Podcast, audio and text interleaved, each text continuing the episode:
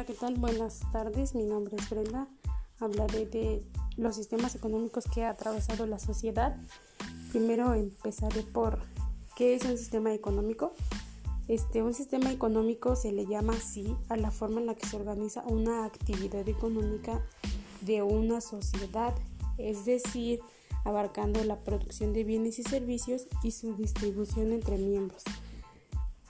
El economista clásico Carlos Marx sugirió que el sistema económico utilizado por cada sociedad económica humana depende del desarrollo de las fuerzas productivas, principalmente los conocimientos técnicos, el capital acumulado y la población. Empezaré hablando por la comunidad primitiva.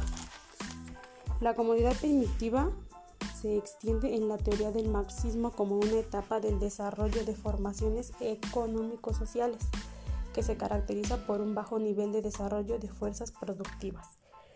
La comunidad primitiva era una sociedad nómada que vivía de la pesca, la caza y la recolección. También había una ausencia total de propiedades privadas y de sistema de clases sociales. No había intercambio económico. También hacía división del trabajo conforme a la edad y sexo. Sus herramientas eran de origen lítico de hueso o madera.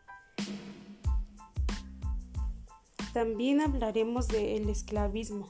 El esclavismo fue un sistema económico predominante en varios periodos históricos donde la mayor parte de la producción era realizada por personas privadas de su libertad. Es decir, que los esclavos eran individuos de cualquier tipo de protección jurídica, sindical o social. Estos no recibían salario ni tampoco tenían derechos laborales de ningún tipo. Simplemente eran esclavos de las personas que tenían un alto nivel económico.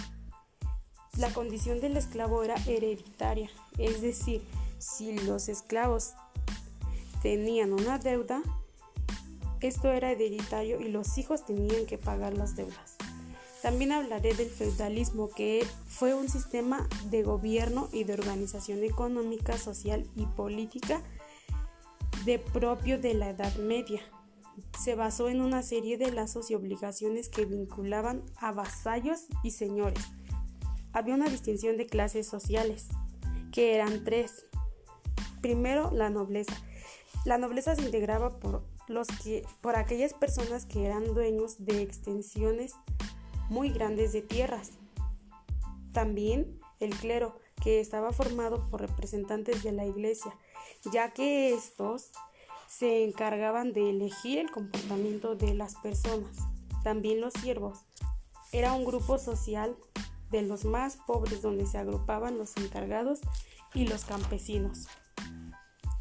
Durante el feudalismo se produjo una debilidad general de los reyes que tuvieron que compartir su poder con los nobles. Ahora bien, también hablaré del capitalismo, que fue un sistema económico y social que se basó en una propiedad privada de un, medios de producción.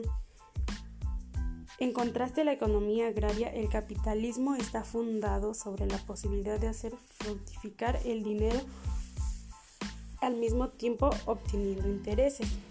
Se rige por la libertad del mercado, es decir, que utiliza el comercio libre para fabricar. Como mayormente se desarrolla en propiedades privadas, el capitalismo se ganó en ese entonces el respeto de la industria, es decir, que ya podía sacar sus productos.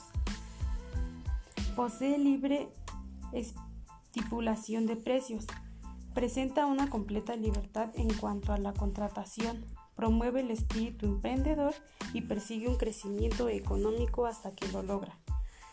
Por último, hablaré del neoliberalismo, que es una corriente de pensamiento económico y político. Esta surgió en el siglo XX. Se basó en una defensa en un sistema capitalista. Dicha corriente trata de resurgir ideas del liberalismo clásico. También fue acuñado por primera vez en 1938 por el economista alemán Alexander Rustow. El neoliberalismo era una propiedad privada, libre de comercio y libre de mercado.